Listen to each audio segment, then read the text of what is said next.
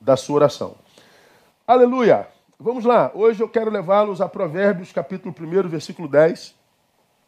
É um texto que vocês vão se lembrar dele. Eu fiz há bem pouco tempo atrás, foi em março, né, quando nós entramos na rede. Eu comecei com essa série falando sobre provérbios em gotas.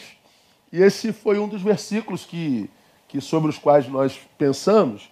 E eu queria é, voltar a falar sobre ele nessa manhã. Provérbios capítulo 1, versículo 10, onde o texto sagrado diz assim: Filho meu, se os pecadores te quiserem seduzir, não consintas.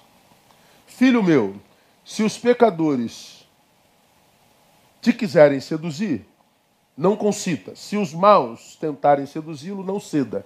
Essa versão que está na tela é diferente da minha, não é? Então, se os pecadores te quiserem seduzir, não consintas. Bom, esse texto, ele, na minha concepção, alude, faz alusão a um, a um assunto, a um tema muito importante para esse dia que a gente vive hoje, nesse momento. Sobre o que esse texto fala? Sobre caráter, sobre personalidade. Que isso, pastor? É sobre isso que o texto está falando? Se os pecadores te quiserem seduzir, não consintas? Isso tem a ver com caráter, com personalidade? Sim, tem a ver com caráter. Por que, que tem a ver com caráter? Porque a, a palavra seduzir, segundo o dicionário, é tirar do bom caminho. Seduzir é corromper. Seduzir é deformar. Seduzir é estragar. É porque hoje a gente usa muito a palavra sedução com conotações sexuais. E aquela mulher está seduzindo aquele homem, aquele homem está seduzindo aquela mulher, e a gente sempre usa a palavra sedução para a questão sexual. Não, mas a palavra sedução está para além dela. A palavra sedução é tirar do bom caminho. Então, se a gente fosse usar a literalidade do versículo, é, filho meu, se os pecadores quiserem te tirar do bom caminho, se os pecadores quiserem te deformar, se os pecadores quiserem te corromper, o conselho é: não consintas. Se quiserem deformar a tua personalidade, se quiserem deformar o teu caráter, não consintas. Portanto, a proposta do texto de Provérbios que nós acabamos de ler essa manhã é: mantenha-te íntegro. Não consintas, é mantenha-te íntegro. Não se corrompa. Isso parece fácil, né, irmão? Mas não é. E por que, que não é? Porque o poder de sedução dessa época tem sido quase irresistível. Quase. É impressionante como que aquele que vem seduzir, e que a palavra diz, usa os pecadores, como que a sua metodologia para gerar corrupção ela vai se, se, é, é, se, se moldando à medida que as gerações vão passando. Como que o, o, a, a metodologia é mudada à medida que as gerações vão se sucedendo. E aquele que usa pecadores para corromper, ele vai se adaptando ao tempo e ele vai se tornando especialista em sedução, ele vai se tornando especialista em corrupção. Eu me lembro, alguns anos atrás, eu, eu numa fala, é, pensaram uma frase, naquela frase eu dizia: sim, para mudar é preciso de muita coragem. Sim, para mudar precisa-se de muita coragem. Porém, maior coragem é preciso num tempo de tantas e velozes transformações para continuar sendo quem se é, um homem de Deus. Então, para mudar, é preciso ter muita coragem, mas maior coragem a gente precisa para continuar sendo quem é. Alguém incorruptível.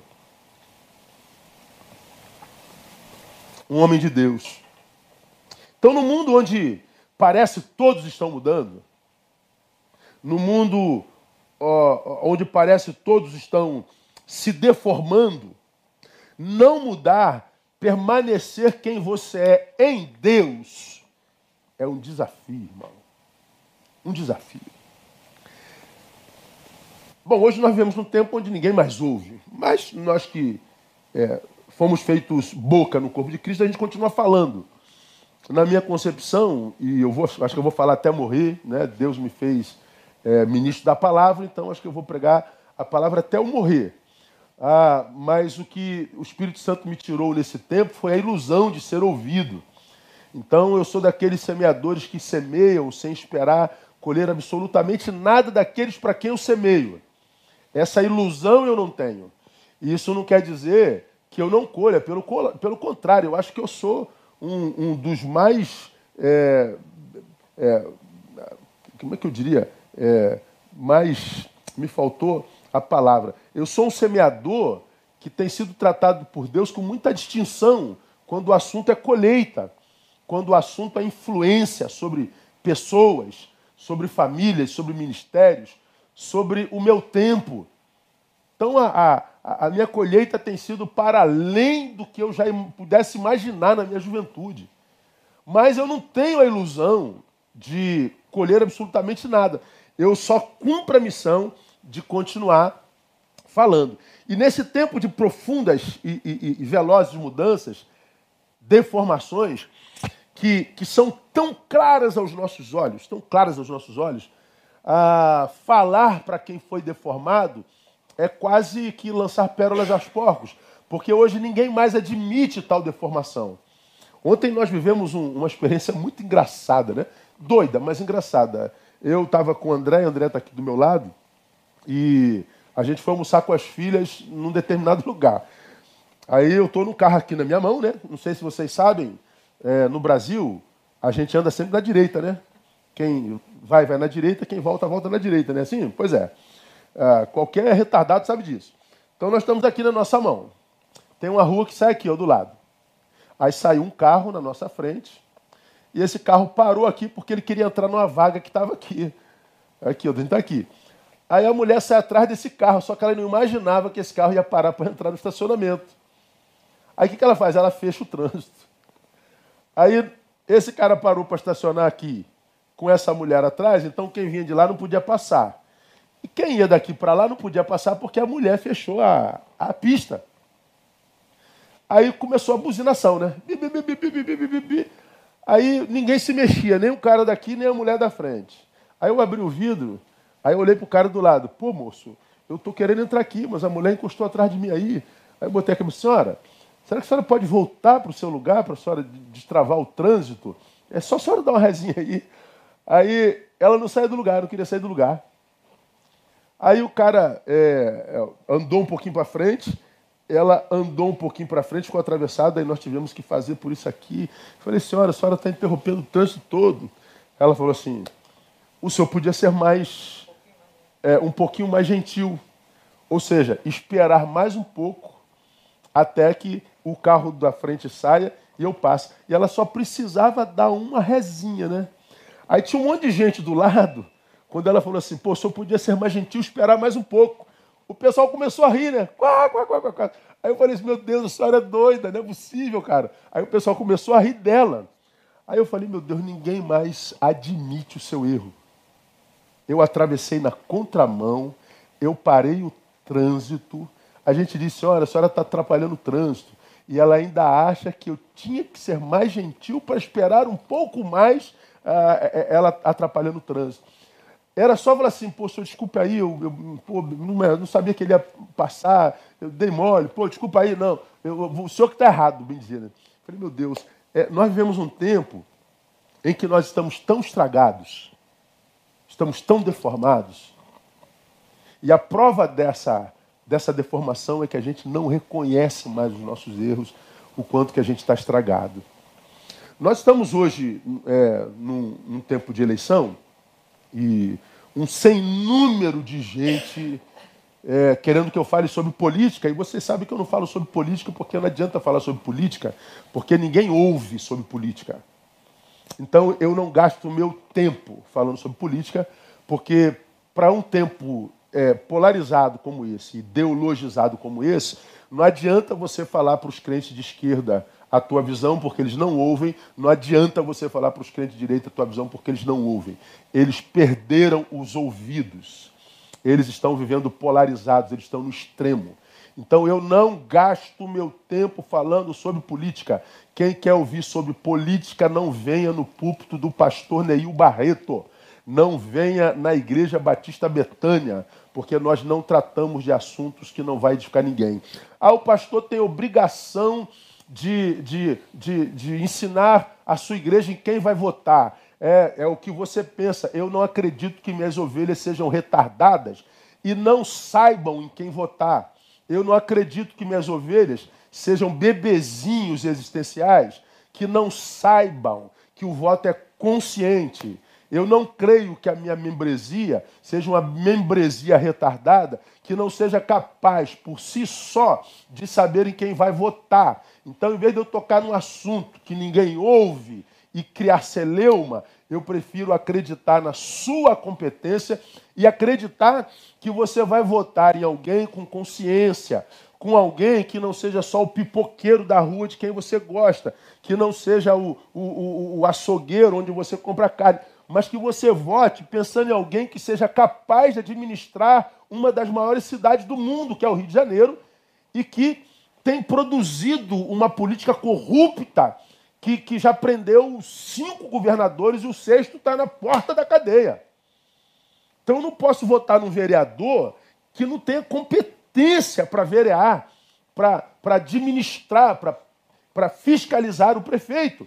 Porque os nossos prefeitos também não são os melhores. A gente vai votar no menos ruim. Então não vou ficar falando de política, mesmo que você, esquerdista, diga, não, pastor tem que falar, tem que falar o caramba, eu falo o que eu quiser, eu falo quando eu quiser e quando eu quiser. Porque se eu fosse fazer o que você acha que eu tenho que fazer, eu seria eu com a tua cabeça. E eu não tenho nenhum interesse de ser eu com a tua cabeça. Eu estou satisfeito com a minha. Eu estou satisfeito com a minha história. Tá? Eu estou satisfeito com a minha vida em Deus. Então eu não tenho que ser como você de esquerda, nem como você de direita. Seja você o que você é, produza você na sua área o que você tem que produzir, e na minha área produzo eu. E aqui eu produzo na palavra. Aqui eu produzo a mentalidade cristã segundo o que eu entendo do Evangelho. Então eu não falo sobre política. Ah, eu não concordo, o problema é seu também. Não é? Então, aqui quem tem a palavra sou eu, então prefiro pregar a palavra. Então, por que, que eu não falo, pastor? Porque nós vivemos num tempo onde a sedução, a corrupção, pegou a quase todos. No Brasil, corrupto não é só o governo, nós, o povo, também somos. Nós é, não respeitamos vaga de idoso, nós não respeitamos vaga de, de, de, de, cadeirante, nós furamos fila, nós avançamos sinal, nós estacionamos em cima da calçada, nós maltratamos os velhinhos, nós desonramos os que nos geraram, nós somos ingratos, nós somos mentirosos, nós aumentamos coisas, nós somos tendenciosos. Então, a, a sedução pegou a quase todo mundo. É disso que o texto está falando. Aí eu queria tecer com vocês algumas considerações sobre o tema: sedução. Primeira consideração: a sedução é uma realidade comum a todos os filhos de Deus. O texto está dizendo: Filho meu, se os pecadores te quiserem seduzir, não consinta. Então, quando o texto diz se os pecadores te quiserem é, é, seduzir, não consinta. Se você tiver um tempo onde vão querer mudar a tua forma de pensar, a, a, a, a mexer no teu senso de valores, ou tirar o reino de primeiro lugar, e colocar o PSL, tirar o reino e colocar o PT, tirar o reino, colocar o MDB, tirar o reino e colocar o PSOL. Não permita não, filho. Não permita não. A sedução é uma realidade. Está diante de mim, está diante de você, está diante de cada um de nós. Isso é óbvio por algumas razões. Primeiro, se sedução é tirar do bom caminho, logo para ser seduzido, basta que você esteja no bom caminho. Para ser seduzido, para ser deformado, basta que você seja uma pessoa que, que, que, que, que, vive uma vida significativa, uma vida de influência positiva. Você que é aquele que não foi diluído no inconsciente coletivo de uma nação, de uma massa. Você que consegue viver a tua identidade cristã sem que ela seja confundida com aqueles com quem você convive, com aqueles com quem você labuta. Então a sedução é tirar do bom caminho. Então, para que eu seja seduzido, basta que eu esteja lá. Então, por que tanta dificuldade entender as adversidades do caminho, gente? Pastor, mas é, é, é, muita tribulação, pastor. A gente, a gente é tentado a perder a cabeça, pastor. A gente é tentado a, a, a quebrar tudo, pastor. É, meu Deus, por que tanta tentação? Por que tanta adversidade, pastor? Ah, porque você está sendo seduzido. E só está sendo seduzido, só estão tentando te tirar do bom caminho, porque você está andando no bom caminho. Pastor, por que tantos problemas? Será que, que eu estou em pecado, pastor? Não, pode ser exatamente porque você está vivendo uma vida de santidade. É porque você está no caminho da santidade que estão tentando te tirar daí.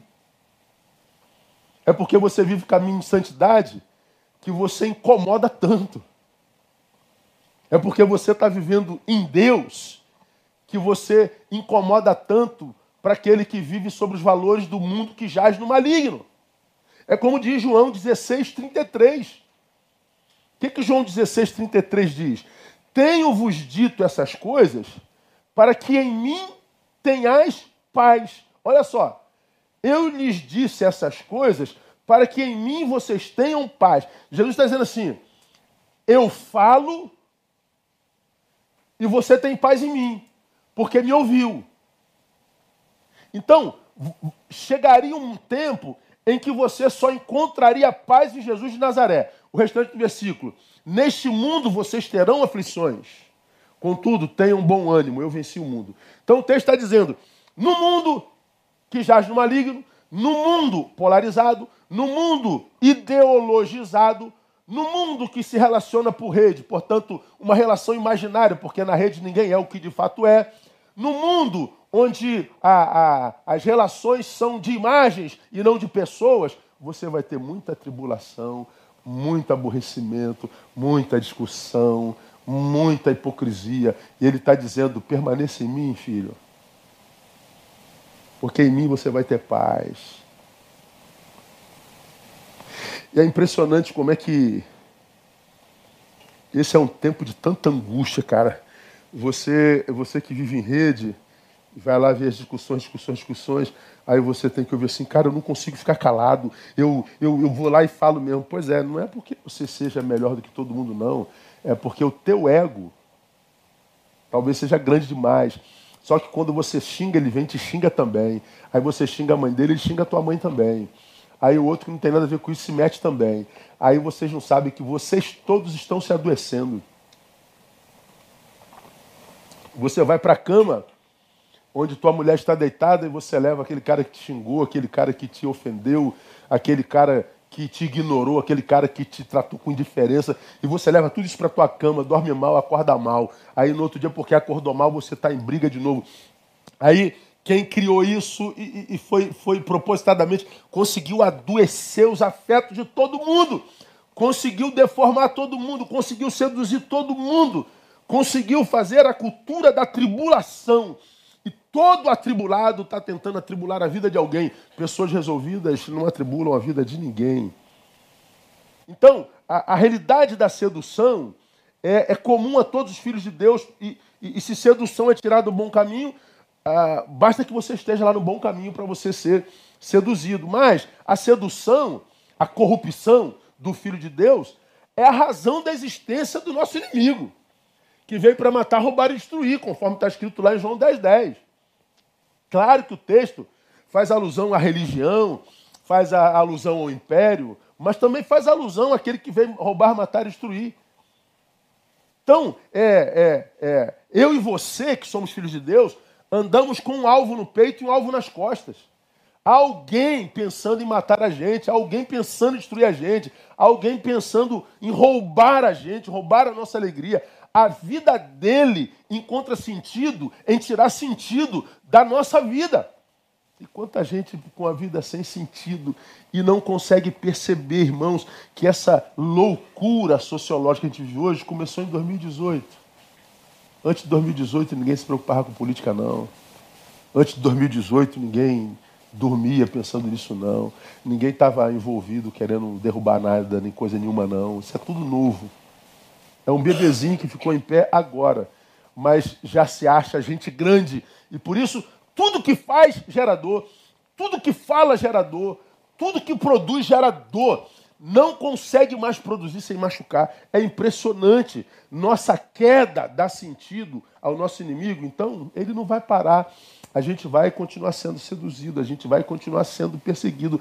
Nós somos tentados a nos transformar na imagem e na semelhança do nosso algoz, como eu falo sempre. Porque você vai e faz alguma coisa com boa intenção, lá sempre escuta equivocado aí te, te trata com má intenção. Aí daqui a pouco você já está reagindo e se transformando nele. Mas não adianta falar mais isso porque quem está deformado não ouve mais. Mas se você ainda não passou por esse processo de deformação, guarda-te, meu irmão.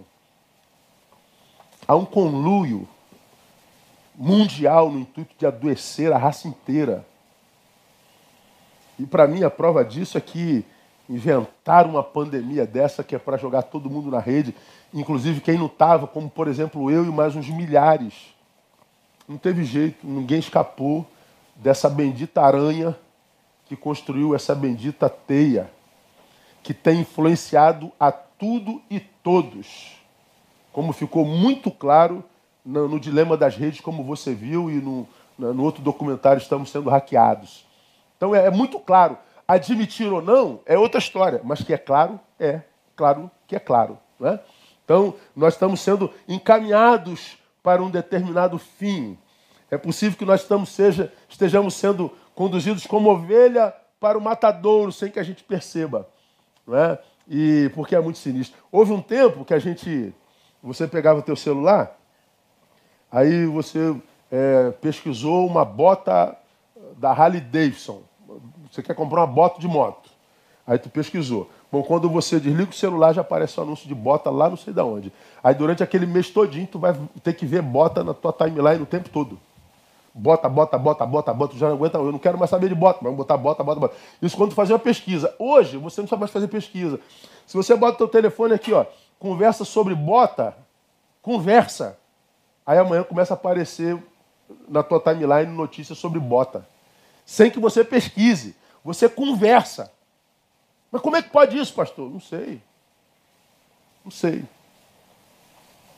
Aí, como ficou claro lá no Dilema das Redes, você não gosta do, do José das Couves. Aí você vai passar a tua timeline e vai aparecer um monte de reportagens contra o José das Couves. Se você for olhar a timeline de quem está do teu lado, não aparece nada do José das Couves. Porque o cara não tem nada contra o José das Couves. Então, se existe um José das Couves que eles querem que você odeie, eles vão botando só notícia ruim, não bota nada de bom.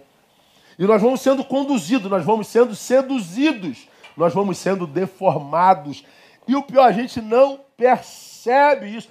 Pega, filho meu, o que você é hoje e compara com o que você era em 2018.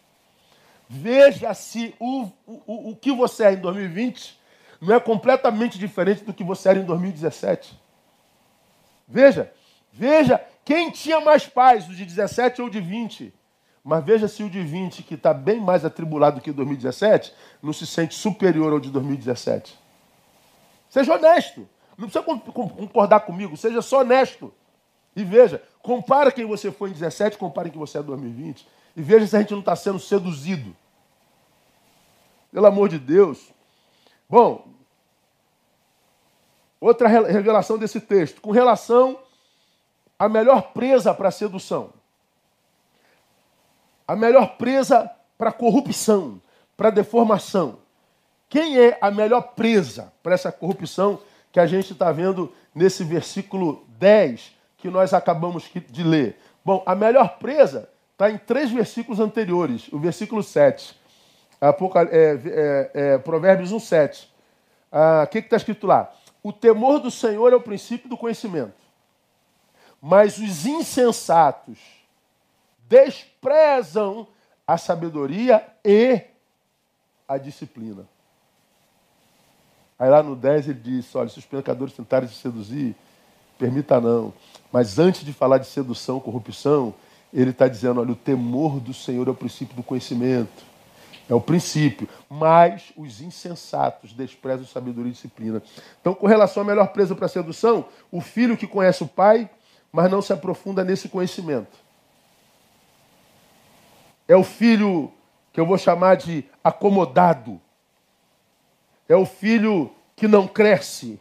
É o que sabe hoje o mesmo que sabia há anos atrás. É o filho que não evolui. Por que, que não evolui? Porque é insensato despreza a sabedoria e a instrução e a disciplina. E num mundo sem limites, falar em disciplina é quase uma ditadura. Isso é ditadura. Por quê? Porque está falando em disciplina. Está falando em limites. Está falando em remar contra a maré. Mas quem é que é contra a disciplina? Quem é que é contra limites? Ah, é o ditador? Não, não é não. É o pai que ama o filho. É o pai que diz: Filho, se te der tudo, sem limites, nada do que foi te dado no meio desse tudo vai ser valorizado por você, porque você não estava preparado para aquilo. Como eu preguei domingo passado, eu acredito que o pai ele tem projeto para nós a vida inteira. Então ele tem projeto para o que eu fui quando eu tinha 5 anos, ele tinha projeto para mim quando eu tinha 15 anos, ele tinha projeto para mim quando eu fiz 25 anos, ele tinha projeto para mim quando eu fiz 35, 45 e 55.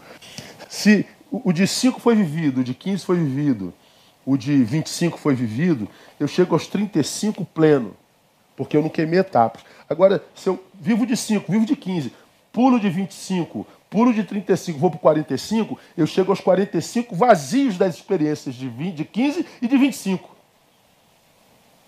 Aí o que, que acontece? Eu envelheci e não amadureci, porque eu sou um osso sem tutano. Eu sou uma casca. E por que, que eu não valorizei essa etapa aqui, pastor? Porque quando ela chegou, eu não estava pronto para ela. Eu não era maduro, eu estava muito sensitivo, não reflexivo. Eu estava diluído no inconsciente coletivo, eu não tinha individuação, eu não tinha personalidade para dizer não à minha geração quando essa geração não queria saber de Deus. Então não adianta, filho meu. Quando a gente chega aqui aos quarentão, 35, vazio de história, de lastro histórico, de relevância na vida de verdade, não nessa porcaria aqui não, aqui. Aquilo que você é quando você desliga a rede social. Aquilo que você é quando você desliga o telefone, aquilo que sobra em você, quando aquilo ali tem relevância, você vai passando pela vida com gratidão, porque você olha para trás e vê ah, o quanto a tua vida foi aproveitada. Agora, o que, que acontece com muita gente hoje? Não fez da vida uma vida que vale a pena, e aí tenta se locupletar através de teclas, através de discurso, através de, de, de, de tretas, através de não sei de quê. E aí ele cria uma autossabotagem. Mas quando desliga, você sabe que você encontra é angústia no travesseiro. O que você encontra é ausências. O que você encontra, como diria Blaise Pascal, é o vazio, é o nada. E administrar o nada é muito cansativo, irmão. É por isso que, como, como geração, a gente não consegue ficar parado ou vocês não conseguem ficar parados. Porque quando para, pensa, quando pensa, sofre. Por quê? Porque lá está vazia. Foi seduzido. Bom, eu estava num, numa reunião nesses dias. Se eu falo com a reunião, já se sabe logo tudo que é. E eu estava vendo a conversa de, de duas pessoas da nossa igreja. Um chegando aos 40 e outro já passou dos 40, tá?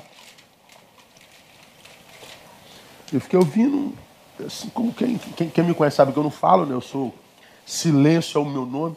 Eu sou capaz de ficar um mês sem produzir uma palavra, se me deixarem, é que eu não consigo, é por causa da minha função. Agora, eu não, tenho, eu não tenho necessidade de omitir, emitir opinião nenhuma, eu não tenho necessidade de falar, eu não tenho necessidade de. de a, a, a, voz a, é só graça de Deus, mas o silêncio é o meu campo. O silêncio e a reflexão, e a observação e a análise é o meu campo, não tem jeito. Aí eu estou ouvindo o papo do, do, menino de 40 e pouco e do menino de quase 40. Eu falei, meu Deus do céu, Jesus, olha, olha o conteúdo da coisa, olha. olha Aí eu estou quieto, eu poderia muito bem, pô, cara, é verdade que vocês acreditam nisso? Vocês estão falando sério isso? Não, eu fico quieto e deixo os meninos na sua elucubração, não é?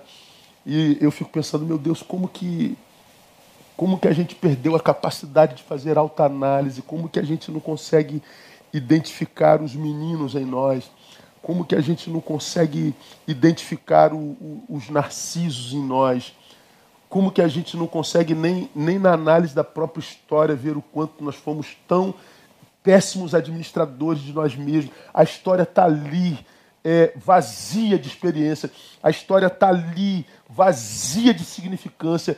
E nem assim a gente aprende para que a gente faça uma ressignificação do nosso presente para ter um futuro que quando virar história, a gente olhe para trás e diz, pô, esse segundo período valeu a pena. Perdemos essa capacidade. Ou seja, a gente fecha o trânsito na contramão e diz, o senhor que está errado, tinha que esperar um pouco mais. A gente não consegue mais fazer a alta análise. É porque nós estamos seduzidos. É porque nós nos tornamos esse insensato que despreza a sabedoria e a, a disciplina. A, a, nos tornamos acomodados. E a acomodação espiritual, na minha concepção, se traduz numa, numa triste revelação. E essa revelação que para mim é conhecida pelo diabo. O que, que acomodação espiritual revela? Revela que no acomodado é, o que existe é a ausência da fome de Deus.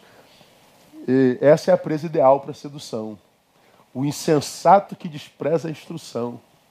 Aí eu fico vendo, ah, nesse tempo presente, você desprezando mestres que têm história que autenticam a sua alteridade, a sua austeridade, a sua sinceridade, a sua maturidade, e você vai ouvir gente que está no mesmo patamar de você, que nem calo na mão tem, mas autentica a tua ideologia.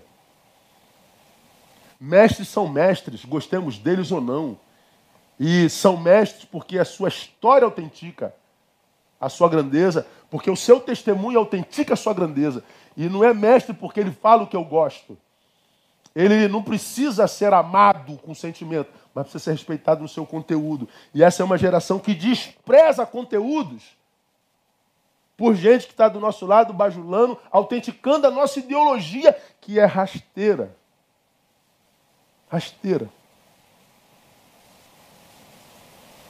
Qual é a presa favorita para sedução? O filho que conhece o pai, mas não se aprofunda no conhecimento dele. É insensato. Mas o filho que despreza o valor do pai e da mãe, portanto, da família.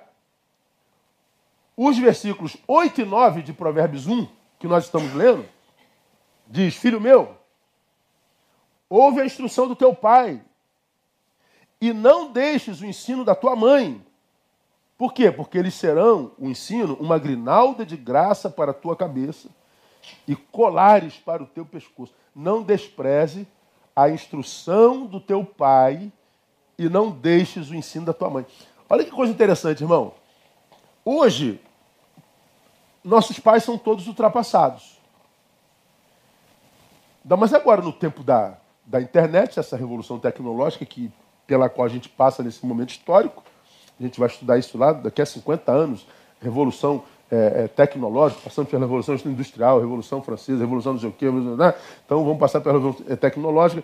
E essa revolução tecnológica, para mim, é, é a mais significativa, porque a tecnologia evolui tanto que você tem acesso a tanta informação e não tem como curtir essa informação porque uma nova já chegou. Então tu despreza a informação que conheceu ontem porque hoje tem nova amanhã você já despreza isso aqui. Então a gente não se aprofunda em nada. A gente sabe de tudo um pouquinho, de nada profundamente. Aí nos tornamos especialistas em tudologia. Você é formado em quê? Em tudo. Eu sou formado em tudologia. E o pior, ele acredita nisso. Acredita nisso.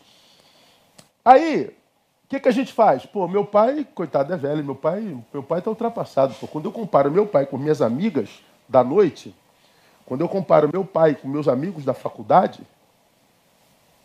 com, quando eu comparo meu pai e minha mãe com meus amigos das tretas da internet, coitado do meu pai, meu pai está completamente ultrapassado. Agora, o teu pai que é ultrapassado, teu pai que não tem instrução, teu pai que não tem estudo, teu pai que não sabe mexer na internet, construiu uma família decente, formou dois, três, quatro, cinco, seis, sete, oito filhos e fez deles todos homens de bem, gente que já está casada, que já formou seu filho.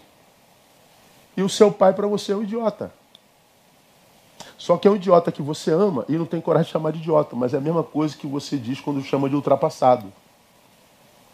E quem tem valor para você é esses lacradores que estão do teu lado fumando maconha contigo. Cuja vida é completamente sem sentido. Aí nós vemos os filhos por amigos.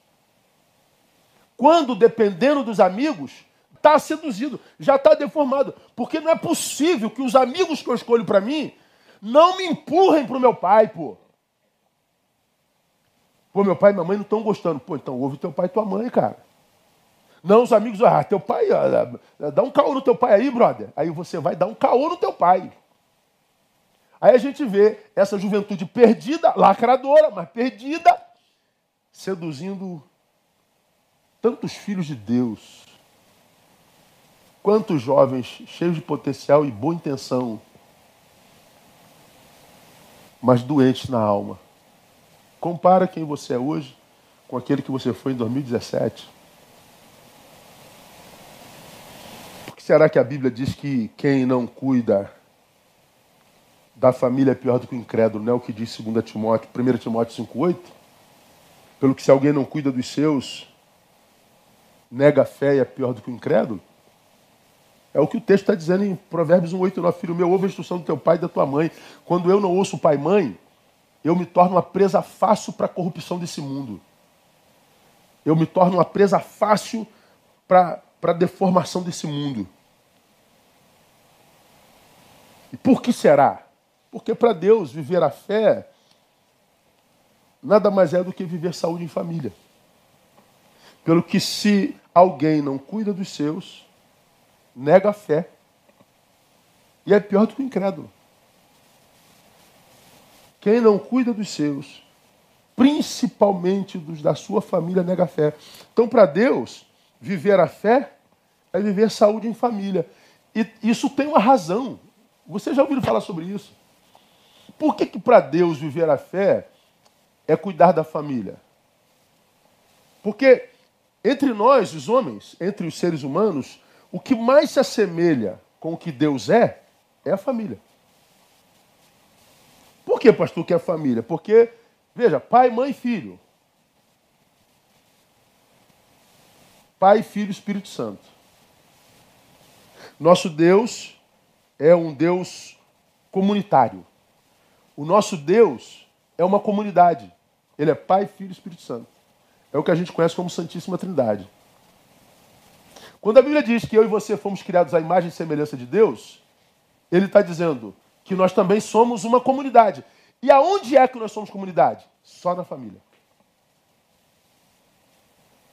Então, quando a Bíblia diz que eu sou a imagem e semelhança de Deus, eu sou imagem e semelhança de Deus porque eu fui criado por Ele para ser família, porque não é bom só. E quando ele diz que não é bom só e resolve o problema dessa solidão, ele não cria alguém para me locupletar de fora de mim. Ele tira de dentro de mim aquela que vai me completar. Aí ele tira Eva de dentro de Adão e diz: essa é a que vai dar sentido à sua vida. Por quê? Porque ela é extensão de você mesmo. Ela é família. Cara, não é, não é óbvio? É difícil de entender isso, cara. É difícil de entender isso. Então Deus é coletivo. E se somos a imagem e semelhança dele, nós somos coletivos também. E aonde que a gente é coletivo? Na família. Coletivo, escuta aqui, coletivo fora da família é coletivo de imagens. Então, quando eu estou no meu partido, quando eu estou no meu campo de futebol, quando eu estou no meu escritório, quando eu estou na minha igreja, coletivo, mas de gente que eu não conheço, gente que eu imagino. De gente que é uma coisa aqui na frente e é outra coisa lá atrás. Família não. Família, não adianta o filho cantar de santarrão porque o pai e a mãe sabe que ele mija na cama, né, irmão? Não adianta a, a, filha cantar de intelectual, que eu sei que ela ficou reprovada nesse ano, né, irmão? O pai não adianta cantar de pai presente, de marido presente, porque a esposa sabe que tipo de homem ela tem em casa, né, irmão?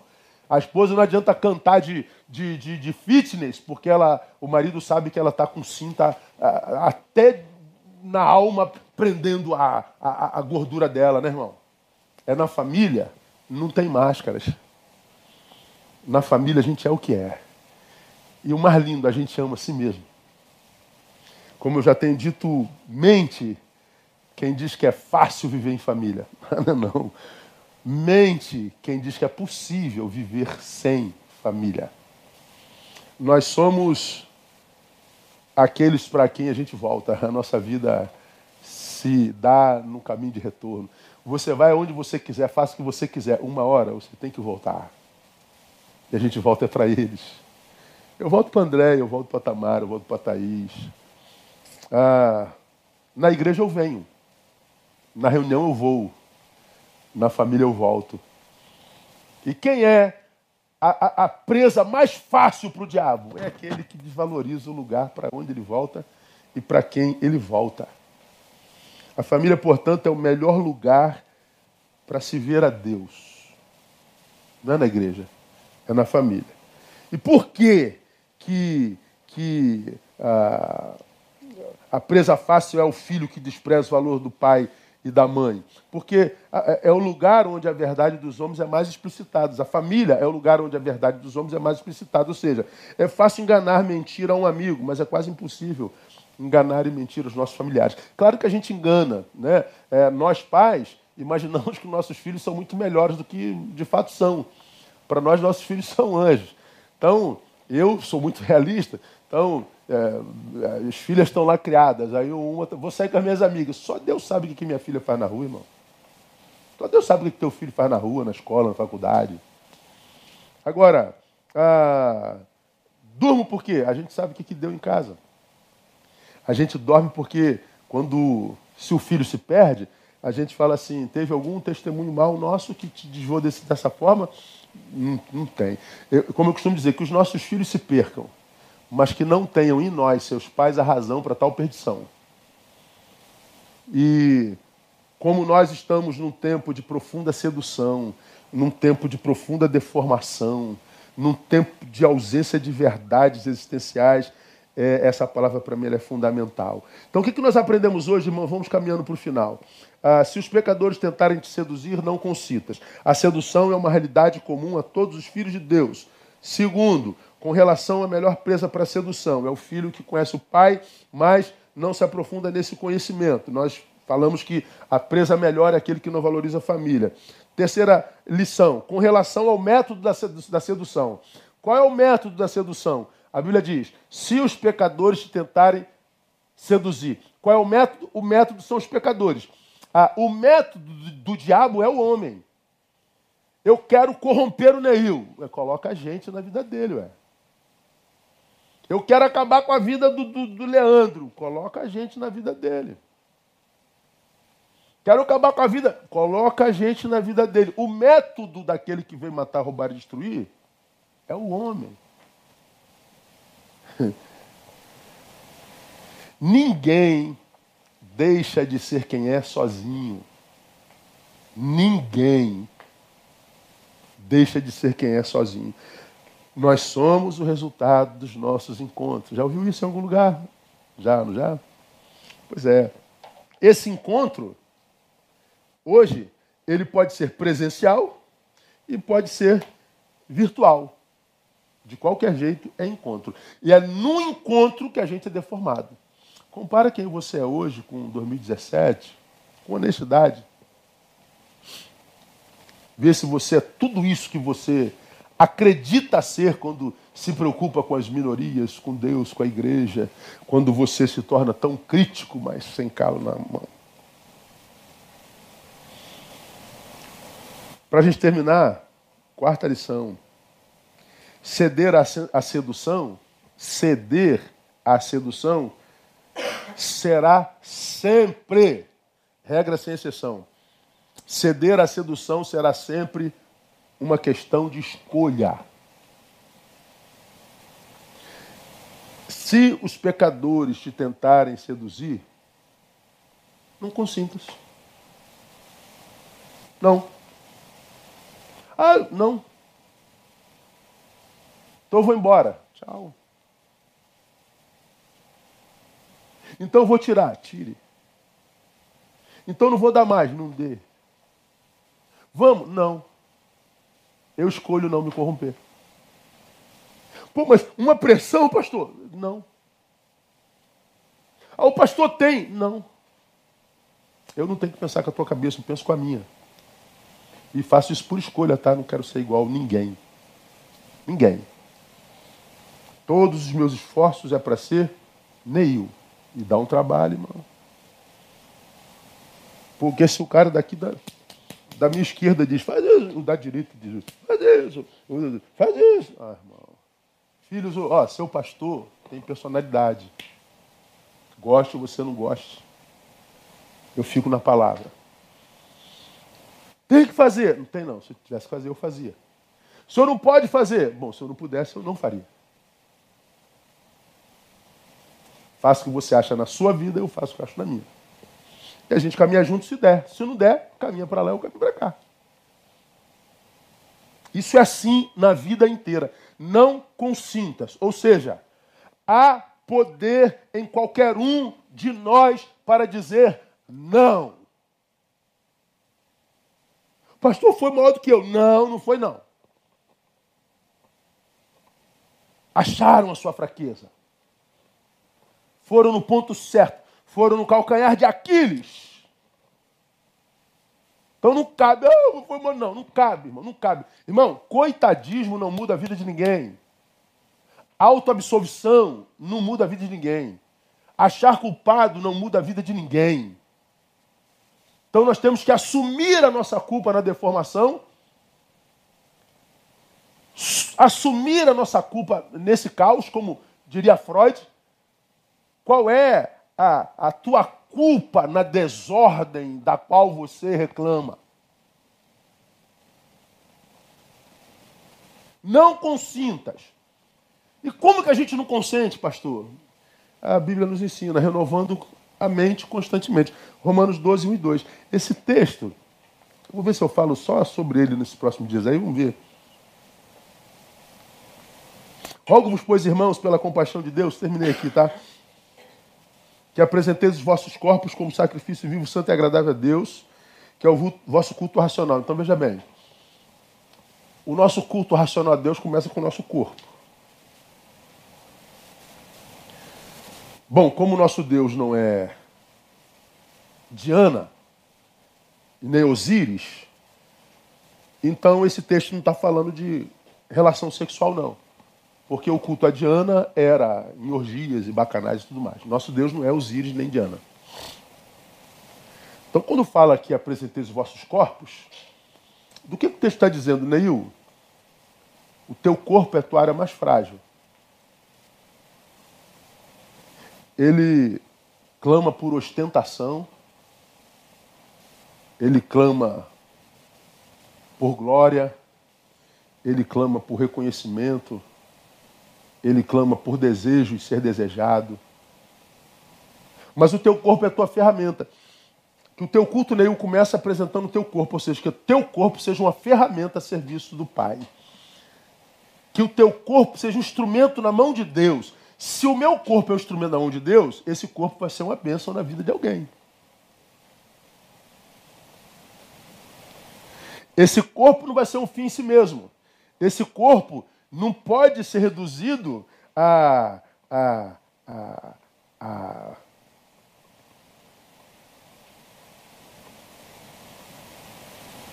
a selfies.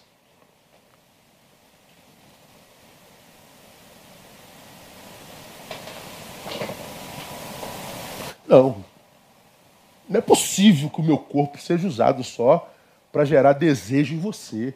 Não é possível que o meu corpo seja só um, uma coisa para exibir, para ostentar. Não é possível que esse corpo seja um troço que eu use só para gerar inveja. Não é possível que esse corpo seja um corpo só para é, é, externalizar um pseudo saber irrelevante. Não é possível.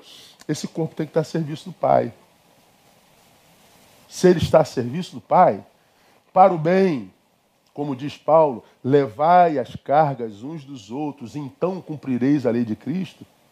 Ou seja, o meu corpo é para tornar mais leve a vida do outro.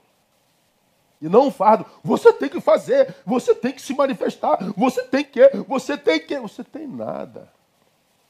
Tem nada. Tem que fazer o que eu acho que eu tenho que fazer. Faça você com a tua, eu faço com a minha.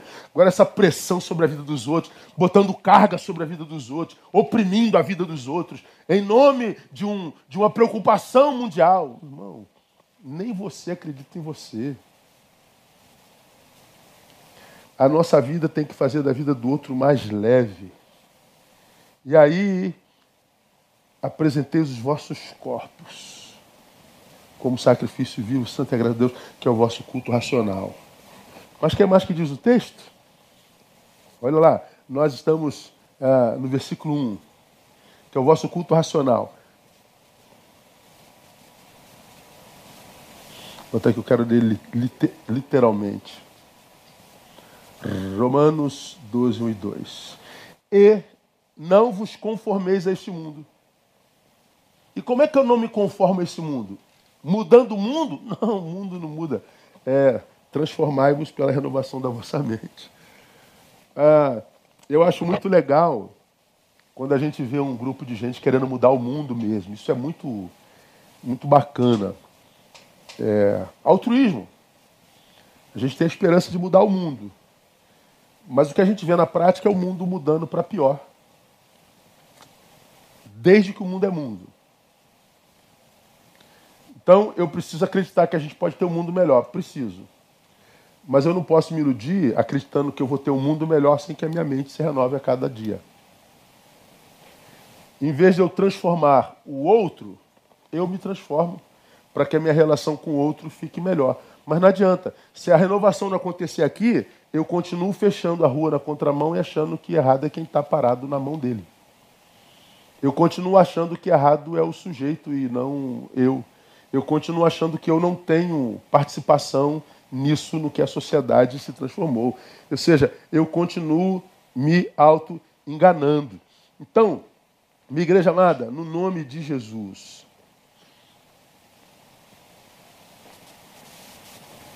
estão tentando te seduzir, te deformar, mudar a tua mente, porque já mudaram família, estão mudando a Bíblia, estão mudando o Evangelho, estão mudando a nossa relação com a igreja local, os inimigos da igreja são da própria igreja. Estão mudando o, o, o, tudo. Esse modernismo, esse pós-modernismo, essa, esse relativismo mudou tudo, mudou pessoas, mudou cabeça, mudou ideologia, mudaram nossos filhos, mudaram nossos pais, mudaram tudo. Ah, ou seja, está todo mundo sendo seduzido. É, Cuidado com a sedução do mundo. Para mudar é preciso muita coragem. Porém, maior coragem a gente precisa para continuar sendo quem é em Deus, um homem de Deus. Guarda isso no teu coração. E acredita que, como diz Paulo, o homem irá de mal a pior, enganando e sendo enganado. A tendência nossa é de mal a pior. Mas em Deus a gente tem capacidade para remar contra a maré. E quando você rema com maré, você vai apanhar de todos os lados. Você vai apanhar de todos os lados. Se você ficar quietinho, assim, ó, quietinho, vai apanhar. Se você abre a boca, vai apanhar. Se você faz para cá, apanha. Se vai para lá, apanha. Então fica na palavra, apanha pelo, pelo lugar certo. Digam que você é isso, que você é aquilo, mas ninguém diga a você que você não é honesto com as coisas de Deus, com as coisas da palavra. Continua sendo quem é, para que teu filho, que está sendo doutrinado onde ele estuda, ele possa ter em você, que é pai e mãe, um referencial de família e de Deus. Continua sendo quem você é, para que quando teu filho crescer, ele encontre um mundo onde ainda exista a, a, a lembrança do que um dia foi respeito, honra, gratidão. Porque isso tudo vai acabar por causa do hedonismo e por causa do individualismo dentro do qual nós fomos conduzidos e chafurdados. E que Ele nos ajude a guardar o nosso coração. Amém? Deus abençoe vocês. Estamos chegando ao final do nosso culto com a graça de Deus e louvando a Ele por essa palavra que nos incomoda, nos tira na, da nossa zona de conforto, mas nos faz pensar. A gente sabe que é dele. Se os pecadores te tentarem seduzir, não consintas. Continua sendo para a glória de Deus.